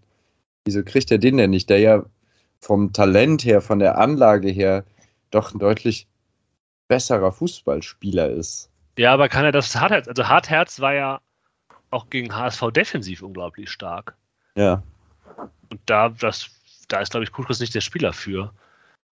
Und der macht halt einfach weniger, der ist halt so solide, das klingt so nach einer schweren Beleidigung, aber das ist der halt, der macht halt keine Fehler und das ist halt. Das ist schon auch neu. Das also ist halt relativ. ziemlich überragend. Wenn du Fortuna-Spieler hast, der keine Fehler macht, dann steigst du halt auf. So. Auf der Linksverteidigerposition ja. vor allen Dingen. Ne? Also das, das hat ja jetzt auch wirklich über eine sehr, sehr lange Zeit, das geht ja bis in die erste Liga zurück, hat es auf der Position ja irgendwie ständig gebrannt und Kutris, äh, ja, der ist halt irgendwie immer dazu gut gewesen, dann halt irgendwie da mal ziemlich Alarm zu machen, irgendwie auf der Seite. Aber eine grundsolide Verteidigungsleistung auf dieser Position, das ist ja einfach nichts, was der, glaube ich, in seinem, was der halt in seinem Arsenal hat. Und spricht ja irgendwie auch einfach Bände, dass der jetzt halt auch einfach die letzten Spiele nicht mal, mal nicht mal mehr irgendwie eingewechselt wird. Ähm, ich fand auch, ja, dass er auch einfach von der Körpersprache halt einfach immer sehr, sehr negativ gewirkt hat in den ersten Spielen dieser Saison. Irgendwie super schnell, ähm, irgendwie immer abgewunken hat, lamentiert hat, äh, sich selbst bemitleidet hat und so. Und ich glaube, da ist jetzt einfach gerade Florian Herz, Hartherz an einem ganz anderen Punkt und ja, reißt da halt einfach seine Minuten ab. Absolut. Ich würde halt ja, zum Thema sagen, rechte Seite kann man natürlich irgendwie auch nochmal äh, kurz erwähnen, dass mit äh, David Savic ein äh, 16-Jähriger auf der Bank saß als mögliche, als mögliche Wechseloption. Einer der beiden, äh, ja, einer der beiden äh, Juwelen, die die Fortuna ja hat, zusammen mit Daniel Bunk, also irgendwie auch schon mehrfacher U-Nationalspieler gewesen. Und ähm, wenn man irgendwie gerade denkt, so, uh, krass, äh, der ist sogar noch 16, äh, das ist ja wirklich krass, dann fällt einem irgendwie auf, dass der gerade mal im Juni 16 geworden ist. Das ist echt gefühlt vor ein paar Wochen gewesen. Das ist mir echt relativ schlecht geworden irgendwie. Ähm, ja, bin ich gespannt, ob, ob sich das wiederholen wird, ähm, ob man den jetzt irgendwie häufiger im Kader sehen wird und ob der vielleicht irgendwie Einsatzminuten bekommt, aber vielleicht lag das auch dieses Mal einfach daran, dass man ähm, ja, weiß ich nicht, einfach im Augenblick äh, Takashi Uchiro, der in, der in der zweiten Mannschaft ja vor allen Dingen spielt, ähm, der einfach diese Minuten irgendwie geben will und davon ausgeht, äh, dass der wahrscheinlich, wenn es hart auf hart kommen würde, irgendwie die erste Option wäre. Ja, am Ende steht es 1-1. Man kann dem HSV noch einiges vorwerfen. Einfach, es ist auch so, dass Kastenmeier hat sogar den Bock angeboten. Wenn man den dann nicht macht, dann ist man halt selber schuld, wenn man nicht gewinnt. Das kann man äh, auch nach Hamburg mal äh, schicken. Ansonsten äh, war Kastenmeier eigentlich sehr solide. Es gab halt in dieser 89. Minute nochmal so einen Moment, wo man kurz, kurz durch die Zähne atmen musste, äh, weil äh, er dann den Ball fallen, also ab, komisch abtropfen lässt im, im 16er. Aber wie gesagt, der HSV hat es halt trotz des großen Drucks, die sie dann halt in den letzten zehn Minuten haben aufbauen können, nicht mehr geschafft, noch, aus, äh, noch an, in die Führung zu gehen. Das war dann, glaube ich, irgendwie auch der Moment, wo man dachte, so alles klar, das, ja. das, das Spiel verlieren wir heute nicht mehr, wenn die, wenn die es nicht mal mehr schaffen, den äh, Kastenmeier-Fehler in der 90. Minute halt irgendwie auszunutzen, ja. dann, äh, dann gibt das jetzt irgendwie auch nichts. Auch ähm, ja, generell hatte ich, also war ich äh, speziell von den letzten zehn Minuten extrem angetan, einfach von der von der Körpersprache der, der Fortuna. Da wurde sich für jede Aktion komplett abgefeiert. Ähm, äh, ich habe mich so ein bisschen daran erinnert, wie äh, ja sowohl bei, äh, bei Juventus als auch äh, bei der italienischen Nationalmannschaft Giorgio Chiellini und Leonardo Bonucci sich halt irgendwie, wenn Italien oder Juve ab der 60. Minute 1-0 vorne liegt, wie die sich dann anfangen, danach für jede geklärte Aktion abzufeiern, wie nach einem Tor, für jeden ins Ausgedroschenen Ball, für jede Grätsche wird sich da komplett abgefeiert in der letzten halben Stunde. So war das bei Fortuna auch. Man hat sich da gegenseitig angefeuert. Äh, ja, und hat mir, ja, hat mir richtig, richtig gut getan. Adam Botzek war dann so ein bisschen derjenige, äh, ja, der das alles irgendwie nochmal so richtig kanalisiert hat. Ähm, aber ja, so ganz insgesamt hatte ich irgendwie da beim, beim Zusehen so ein bisschen das Gefühl, das könnte jetzt wirklich vielleicht so ein kleiner Wendepunkt sogar in, in der Saison sein, wenn man, wenn man diese Energie, die, die es da gegeben hat in diesem Spiel ganz generell, aber speziell in der Schlussphase, wenn man die mit in die nächsten Spiele nimmt, dann, ja, dann fängt man ja vielleicht sogar irgendwann mal an, auch Heimspiele zu gewinnen. Und wenn man, wenn die Fortuna auch das noch schafft, äh, ja, dann können ja, wir uns. Äh, Europapokal und so weiter. Glaube ich, äh, auf jeden Fall ja, auf einen äh, schönen zweiten Teil der Saison freuen. Ja, aber das ist ja irgendwie das Absurde. Aufgrund dieser, dieser Situation mit Prip und der roten Karte ist man jetzt in so einem, boah, was, ah, man ist ja richtig positiv da rausgegangen, weil es eben ja auch zu Recht aber am Ende fehlen die Punkte trotzdem. Ne? Ja, und, und äh, die Frage wäre ja jetzt auch noch, also ich glaube, wir hatten auch noch nicht den Punkt erreicht, wo wir irgendwie die, die Mentalität oder so der Mannschaft angezweifelt haben, sondern ich finde, man hat immer gesehen, die haben äh, immer ziemlich alles gegeben, vor allem Richtung Ende dann meistens, weil sie zurücklagen, nochmal alles raushauen und so weiter. Ähm, und haben das ja jetzt anscheinend sehr clever verteidigt und gute Konter gefahren, die der HSV der Fortuna auch angeboten hat. Ähm, ist natürlich trotzdem die Frage, ob jetzt diese Entwicklung, die wir die ganze Zeit uns wünschen und teilweise auch schon sehen, ähm, ob das jetzt ein weiterer Schritt war oder ob es halt einfach ein Sieg war, weil die es gut verteidigt haben und ähm, der HSV schlecht verteidigt hat, quasi diese Szenen und das aber jetzt auch nicht die Fortuna besonders weitergebracht hat, außer ja, ja. eben diesen Achtungserfolg. Ich glaube halt, meine Interpretation ist es halt ein Freakspiel. Also wir haben es ja mit Christian auch letztes einfach erwartet, dass es halt ein völlig verrücktes Spiel sein wird, weil beide Mannschaften prädestiniert sind halt für, für groben Unfug ja. und halt für irgendwie Sachen, die man, mit denen man nicht rechnet, auch gute Sachen. Und ähm, das, das, so sehe ich dieses Spiel halt. Ich sehe das halt so sehr als Moment, ich sehe dieses Spiel sehr für sich selber. Ich hoffe aber, dass halt, äh, dass Lou recht hat, dass das ist tatsächlich auch ein, der Mannschaft ein gewisses Bewusstsein, Selbstbewusstsein gegeben hat, dass man halt eben von der 40. Minute an Rufen Hennings wämst einen weg und sagt hier, Freunde, das Spiel ist ja noch nicht verloren, bis halt zur letzten Minute ähm, halt an einem Strang zieht und das Ding tatsächlich noch fast schon dreht, möchte ich sagen. Ähm, das ist wirklich Aber das könnte man ja fast negativ auslegen, um zu sagen, ja, wenn ihr halt in, normal, in der Normalsituation seid, dann kriegt ihr halt nicht irgendwie den Plan umgesetzt. Und es ist natürlich super, dass man sich den Arsch aufreißen kann und sagt, das Ding ist noch nicht verloren. Ähm, Bei diesen ersten 20 Minuten, wenn du diese ersten 20 ja. Minuten. Ja, das ist ja wirklich gut. Es ist, ist ja nicht nur so, dass das. ja, es gab ja auch hat. schon viele gute Sachen, die wir gesehen ja. haben. Aber auch da würde ich sagen, das ist halt gegen den HSV so, wenn du halt gegen eine ja, wobei gegen die Mannschaften, die unten sich hinten reingestellt haben, hat die Fortuna immer 1-0 gewonnen. Also äh, vielleicht ist es mhm. auch nicht das große Problem.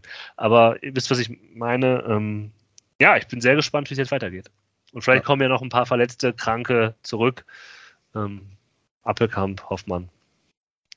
Ja, und äh, es gibt ja eben auch so ein paar positive Nachrichten einfach für, für die Kaderbreite. Sowohl Ioa als auch äh, Thomas Pledel trainieren ja irgendwie mittlerweile einzeln oder wahrscheinlich bald auch mit der Mannschaft. Von daher kommen ja selbst da irgendwie die Optionen zurück. Und ja, ganz insgesamt finde ich einfach, ihr oder auch vielleicht insgesamt wir sind einfach zu ungeduldig. Also irgendwie wir müssen da, glaube ich, einfach der Mannschaft und, und ja. Preußer einfach auch noch ein bisschen Zeit geben und nicht aber immer sagen, also ja. im nächsten Spiel muss es jetzt aber endlich irgendwie zu, äh, zu der Entwicklung kommen, sondern Zeit geben heißt ja eben auch, äh, ja, vielleicht halt irgendwie sogar eine ganze Saison Zeit zu geben. Und deswegen weiß ich nicht, ob am Ende halt wirklich diese, diese Punkte halt irgendwo fehlen, weil solange man nicht absteigt, weiß ich nicht, wie viele Punkte die Fortuna diese Saison irgendwie wirklich wofür brauchen sollte. Ja, Wichtig ist halt Punkt, irgendwie, ja. dass, dass im Laufe der, der, der Saison irgendwann halt diese Entwicklung einsetzt und ähm, da haben wir jetzt gerade zumindest mal äh, ja, an einem Samstagabend Topspiel 20.30 Uhr gegen einen namhaften Gegner keinen Rückschritt gesehen und das ist ja schon mal mehr ähm, ja, als das mit äh, dem wir halt in die äh, Länderspielpause zuvor gegangen sind und das ist ja irgendwie auch schon mal was. Ja, das ist korrekt. Vor allem mit der Erwartungshaltung, mit den ganzen äh, Kranken und Verletzten äh, ahnte man ja schon Schlimmstes. Ja, ohne Innenverteidigung. Ohne Innenverteidigung. So. Aber gut, genau. mal sehen, wie es jetzt nächsten Samstag wird gegen den Karlsruher Sportclub. Richtig. Äh, ja, Stichwort Erwartungshaltung wurde ja gerade eben schon noch äh, erwähnt. Die Fortuna ist weiterhin ohne Heimsieg. Und seien wir ehrlich, ähm, ja, dieser, dieser Verein und diese Stadt, die lechzen quasi nach diesem Heimsieg, der, glaube ich, wirklich auch einiges beruhigen würde, gerade wo jetzt ja irgendwie auch ähm, ja, die, die Fans mehr und mehr irgendwie zurück in die Stadien kommen. Ähm, das würde jetzt diesen Punkt natürlich ähm, ja, sprichwörtlich vergolden, hat auch Preußer, glaube ich, in der Pressekonferenz auch mal darauf hingewiesen. Dann würden wir, glaube ich, alle ganz, ganz anders irgendwie über ja, über diese Saison sprechen, wenn das irgendwie wirklich eintreten sollte. Ähm, ja, der KSC, gegen den die Fortuna am Samstag spielen wird, steht vier Punkte vor der Fortuna auf Rang 7 und ähm, ja, das ist, glaube ich, auch irgendwie so ein bisschen so die Differenz, wo man sagen könnte, wenn, wenn Fortuna halt diese vier Punkte mehr hätte, dann würden wir wahrscheinlich ja, das alles irgendwie in einem, in einem anderen Licht sehen. Ähm, ja, der KSC ist, glaube ich, irgendwie ein Verein, wenn ich gerade an die denke, ich denke wie immer daran, dass eigentlich seit Ewigkeiten deren Stadion ausgebaut wird. Immer wenn man irgendwie Spiele von denen sieht, ist da Baustelle. Ja, ähm, absolut, ja. Ich habe wirklich gar keine Vorstellung mehr davon, wie das ausgesehen hat, als das nicht so war. Ich erinnere mich sogar irgendwie an ein, an ein Auswärtsspiel, wo Maxi Beister getroffen hat, äh. Äh, wo wir äh, gewesen sind. Auch da wurde schon umgebaut. Also irgendwie, das muss doch irgendwann mal zu Ende gehen, aber gut. Äh, auch die Mannschaft äh, des KSC ist natürlich irgendwie ein Work in Progress. Ähm, haha, ich muss die jetzt natürlich bringen. Aber ich möchte vor allen Dingen mit einem Zitat von äh, Trainer Christian Eichner beginnen, ähm, der ja im Augenblick so ein bisschen der, der neue heiße Scheiß, zumindest in der zweiten Liga ist. Und zwar hat, äh, hat Eichner gesagt, Ballbesitz, Zweikämpfe, das alles brauchst du in dieser Liga nicht zu haben. Die Spiele werden im 16er entschieden. Boom! Oh, oh. Das ist auf jeden Fall, finde ich, eine sehr, sehr spannende Aussage. Also kann man jetzt auch sehr, sehr gut eben auf die Fortuna gerade ummünzen. Ja. Die Frage, wie kommt man in diesem 16er rein, die die Fortuna seit fünf Jahren umtreibt? Nein, das stimmt nicht. Äh, aber äh, seit drei. Ja, wobei das ja dieses Jahr wirklich gar nicht das Problem ist, ne? wenn man äh, sich im, im eigenen 16er ein bisschen besser verhalten würde. Aber auf jeden Fall beschreibt eben dieses Zitat auch sehr, sehr gut, wie der KSC agiert ähm, weil mich eben auch einige Sachen sehr, sehr überrascht haben. Aber ja, man, man legt halt eben ganz, ganz viel äh, Wert auf die Arbeit in den Strafräumen und hat dann eben genau dafür eben auch die Spieler im Kader. Sonst, ähm, ja, macht man halt eben. Was ist ja auch immer ein ziemlich guter Kniff, so, ne? Dass du dir die Spieler dafür in den Kader holst, für das, was du dir so fußballerisch überlegt hast. Das Anscheinend auch geschickte ja, sportliche Leitung da. Absolut geschickte sportliche Leitung und äh, ja, die wissen anscheinend auch sehr, sehr zu schätzen, was äh, Eichner da für eine Arbeit leistet. Man hat halt jetzt gerade bis 2025 mit ihm und auch mit äh, Co-Trainer Slatan Bajramovic ähm, verlängert. Ah nein. Und ähm, das ist, glaube ich, für, für die zweite Liga halt irgendwie auch schon ein ziemliches Statement, auch für einen Club wie, wie den KSC. Vielleicht spekuliert man da im Hintergrund auch schon so ein bisschen darauf, dass man da noch ein bisschen Ablöse wird generieren können. Würde äh, Eichner dann vielleicht irgendwann ja doch gerne noch zu einem größeren Verein wechseln, aber auf jeden Fall hat er wirklich bisher exzellente Arbeit geleistet, den KSC im Februar 2020 übernommen sicherlich auch kein besonders schöner Zeitpunkt, um irgendwie den ersten Cheftrainer-Job zu machen. Kannst du ja ähm, Herrlich fragen. Der hat das ja noch. der ist nicht der Trainer in Augsburg. Kann man äh, Heiko Herrlich fragen. Hat dann äh, irgendwie auf der letzten Rille den KSC vom Abstieg gerettet. Letztes Jahr dann Sechster geworden und wie gesagt, jetzt Siebter.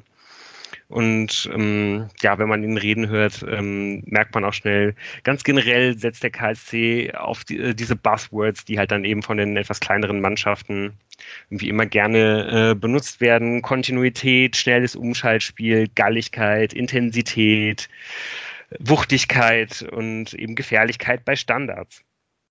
Ähm, was ich dann wiederum ganz, ganz spannend finde, ist, dass äh, der KSC, die eigentlich äh, Umschaltfußball spielen wollen, dann doch auf Platz 4 im, im Ballbesitz stehen.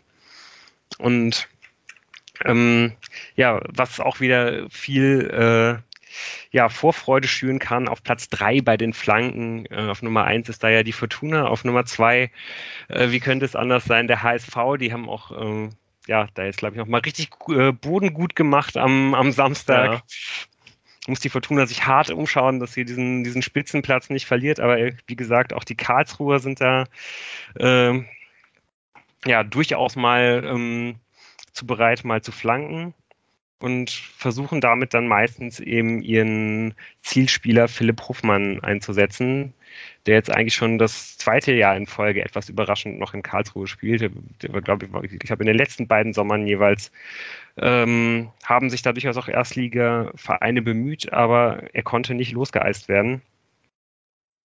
Ähm, ja, die anderen äh, Spieler, die ähm, ja halt dann eben vielleicht nach Standards zum Erfolg kommen sollen oder halt eben die Defensiv-Zweikämpfe gewinnen sollen. Stichwort, äh, ähm, ja, die Spiele im 16er entscheiden, sind natürlich Robin Bormuth, den kennt man auch, und der ewige, schon äh, 36-jährige Daniel Gordon, eben auch zwei so richtige Schränke für die, für die Abwehr. Beide gehen, glaube ich, äh, ja, sind weit über 1,90. Daniel Gordon, glaube ich, äh, auch so ungefähr an die zwei Meter.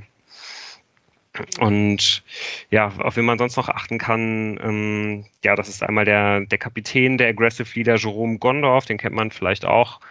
Generell fällt auf, dass Karlsruhe eigentlich fast mit dem identischen Kader in diese, in diese Saison gegangen ist. Und ähm, ja, die letzte wichtige Personalie ist, dass der Torwart gesperrt ist, denn auch Karlsruhe hat am Wochenende beim 2 2 Sieg gegen Auen Platzverweis bekommen. Marius Gersbeck, ähm, ja, rot gesperrt. Ähm, ja, das System, mit dem die Karlsruher eigentlich äh, immer gespielt haben diese Saison, das, das Stammsystem, in dem sie sich extrem gut zurechtfinden, ist das 4-3-3. Von daher eigentlich ganz interessant, dass dann, äh, wenn Preußer sich dazu entscheidet, ähnlich wie, den, wie gegen den HSV äh, aufzulaufen, sich die beiden Mannschaften spiegeln werden, spiegeln würden, was wieder mal dafür sprechen würde, dass die Spiele dann in den 1 zu 1 Duellen im 16er gewonnen wird. Hm.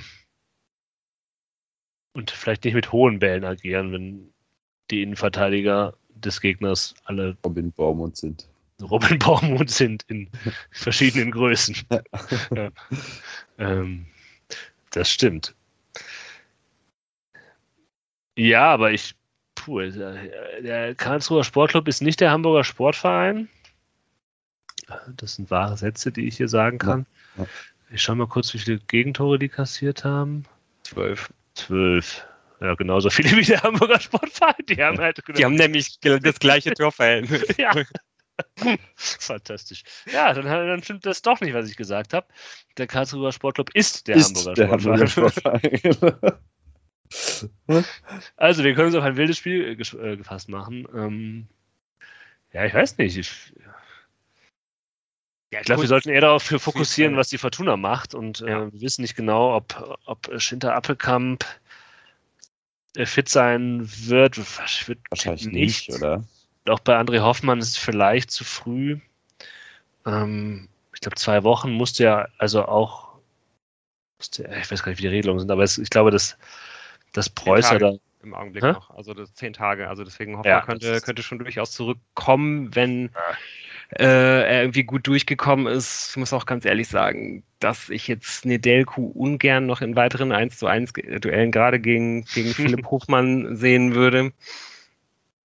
Ähm, ja, bei Schinter wäre natürlich irgendwie auch schön, wenn er zurückkommt, aber es würde ja vielleicht auch erstmal reichen, wenn man in der gleichen Aufstellung sich aufstellt und dann Tanaka für Prip reinrotieren würde. Prip würde der jetzt äh, erstmal drei Spiele ausfallen, ist für drei Spiele gesperrt worden. Und Tanaka müsste dann ja eigentlich wieder fit sein, sonst gäbe es natürlich irgendwie auch noch die Option, ähm, Kuba mal wiederzubringen. Ja. Also. Und Bots hat sich jetzt reingespielt, sagt er. Ja, ja, ist halt immer schwer zu sagen. Ich meine, der hat jetzt irgendwie 90 Minuten durchgespielt, ist, glaube ich, dann irgendwie in der Nachspielzeit ausgewechselt worden. Ja. Ob er das halt nochmal so abreißen kann, ist halt die Frage. Aber ein Adam Botzek in Topform, ich meine, es gibt halt eben keinen anderen richtigen Sechser in der Mannschaft. Ja.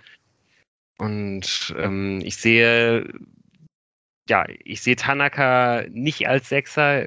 Wenn man ihn als Sechser spielen lässt, dann finde ich, macht das eigentlich nur Sinn, wenn man dieses absolut äh, super krasse, super riskante Pressing spielt.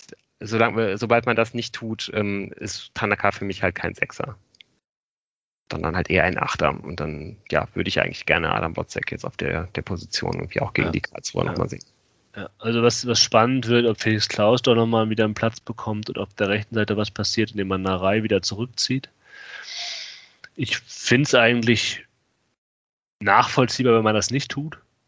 Wie hat denn, sorry, wie hat denn Peterson gespielt eigentlich? Ja, Peterson hat Peterson gespielt. Peterson hat, hm. das, dieses Spiel von Peterson hast du schon 30 Mal gesehen. Okay. Genau so. Könnte ja zum Beispiel auch sein, dass Klaus dann auf links mal anfängt. Ja, das kann natürlich auch, natürlich auch ein bisschen unfair, weil er halt auch einfach sehr, sehr wenig Bälle bekommen hat, so, ne? Muss man auch mal bei Peterson ja. sagen. Also er hat jetzt auch kein schlechtes Spiel gemacht, er hat eben auch gut verteidigt, muss man sagen. Also auch sehr diszipliniert dann irgendwie Ohne gegen den Ball gearbeitet, das ganze Spiel. Und ähm, ja, hat halt eben auch von, von Florian Hartherz immer weniger Unterstützung, als es halt äh, von Kutris wäre im Spiel nach vorne, wobei ich jetzt irgendwie das erste Mal das Gefühl hatte in dem Spiel, also gerade ja. das resultiert natürlich irgendwie auch stark aus den ersten 20 Minuten, dieser Eindruck, dass die das erste Mal so ein bisschen was miteinander anfangen konnten und irgendwie nicht jeder am anderen vorbei agiert hat. Das stimmt, das liegt, liegt aber, glaube ich, auch daran, dass der Hamburger Sportverein ziemlich luftig war auf Außen. So. Deshalb konnten die beiden da ohne Unterstützung aus der Mitte halt was reißen. Und ja, ich, ja, ich kann, könnte man mal machen mit Klaus. Ich kann auch damit leben, wenn Pettersson nochmal das spielt. Erwarte mir dann aber halt nicht den großen Impul Impuls von ihm. So. Sondern das ist halt so ein Spieler, der, der macht halt mal ein Spiel, wo er trifft, und der macht mal ein Spiel, wo er eine Vorlage macht, und dann ist er halt die nächsten Spieler halt irgendwie auf dem Platz. Das ist vielleicht nicht seine Schuld, das ist vielleicht auch Teil ja, der Struktur. Peterson ist halt so. eben vor allen Dingen ein Spieler, der, der, der halt eben richtig viel Platz braucht. So. Und den wird er halt ja. gegen den HSV wahrscheinlich einfach nicht, äh, gegen, gegen den KSC einfach nicht sehen. Und. Ja, und wenn halt äh, Christian Preußer bemängelt, dass er sich gewünscht hätte, gerade in Unterzahl, dass man mehr äh, Freistöße und Standards rausholt da ist natürlich naheliegend, dass man den Standard herausholt Gott Felix Klaus aufstellt, weil dann weiß man schon, dass man so fünf bis sechs Freistöße aus dem Halbfeld bekommt. Und vielleicht einen Elfmeter. Das, äh, das kann auch sein.